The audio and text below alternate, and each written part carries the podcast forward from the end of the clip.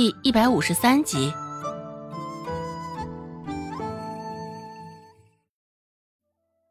想也不想，孟婆子颇为不悦的扫了周成一眼，淡淡说道：“不就是一点小伤吗？大惊小怪的。你以为你是千金大小姐啊？这点小伤死不了人的。”只是周成还是不依不饶的。可是，奶，你刚刚明明说要替我主持公道的呀。孟婆子脸上的不悦更为明显，狠狠的瞪了周成一眼，开口说道：“周芷是你姐，怎么的？你还想欺负到你二姐头上不成？知道什么叫长幼有序吗？那死丫头，别给我没事找事儿，一天到晚净是给我不省心，成事不足败事有余的玩意儿，滚远点！”别杵在我眼前碍眼！有本事就学学你二姐，好好学着怎么给我挣钱。哼，学学你大姐也成，在这个家里吃喝拉撒全靠我，至少也得出点力才成啊！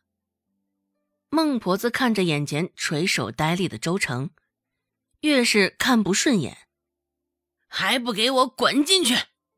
也不知道将你拉扯到这么大是为了什么，成天给我惹麻烦不说，还总是胳膊肘往外拐，小贱蹄子，就应该把你一生下来就扔到尼姑庵里去，也省得麻烦。孟婆子越说越起劲儿，周成没有开口说话，这个时候也不敢再开口说话，听到最后那似曾相识的话。周成的拳头也下意识的攥了死死的。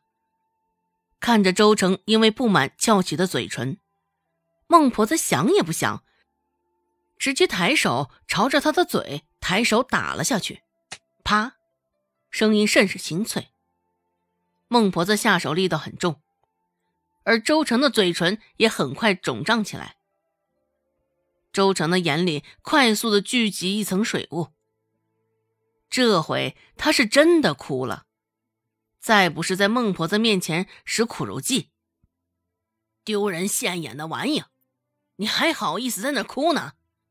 嘴巴翘得半天高是给谁看呢？是不是给我老婆子有意见，想翻天是吗？如果能有周姓周芷一半的省心，我们周家也算是烧高香了。周成无声的擦了擦眼眶中聚集的泪水。直接就往房间冲去。哼，周芷这个丑八怪，真是好样的！周成的拳头紧紧的握着，咯咯的直响。待周成的背影消失，孟婆子的视线这才重新回到眼前的焦骨兰上，仿若看到现成的铜钱一般。孟婆子脸上的神色，上一刻还是阴沉一片，现在却是瞬间转晴了。大概这就是金钱的魔力吧。这东西知道的人少，真的能卖出去吗？孟婆子不无担心的问道。不过她心里也不过就是一个担心念头罢了。毕竟先前的胡颓子也好，臭干子也罢，镇上俱是没人知晓。但周芷还是卖的好好的，给他赚了不少的钱回来。细细数来，已经赚了一两多的钱了。周芷说道：“放心吧，奶，酒香不怕巷子深。这古娇兰既然是个宝贝，到时候肯定也能卖个好价钱的。”成，就听你的。”孟婆子爽快的说道：“毕竟焦古兰这玩意儿不需要花钱买，试试也无妨。”若是赚不到钱，对他来说没有任何损失。想到这儿，孟婆子心情愉悦的眼睛都眯了起来。一场闹剧化险为夷。周兴悄悄的问周芷：“你说的是真的？这这焦骨兰真的能有那般功效？”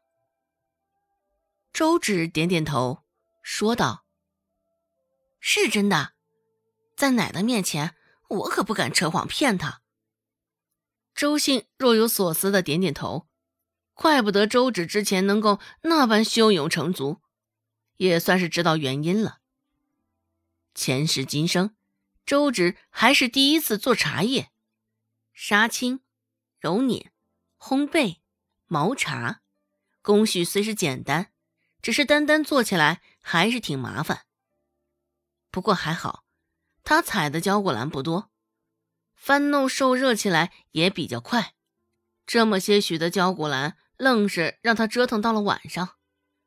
空气中扬着焦骨兰淡淡的清香味儿，沁人心脾，好闻极了。见焦骨兰茶做的差不多了，周芷也是差不多收了手。不是专业的，还真是不容易。取了一小撮。周芷扔在茶杯中，先泡了一杯。很快，泡着焦骨兰的茶水泛起了淡淡的黄色，清澈荡漾。抿了一口，茶水中夹杂着些许的苦涩之味，只是咽下去后，又回味甘长，味道甚是不错。周芷将剩下的这杯焦骨兰茶端到孟婆子面前，去孝敬她了。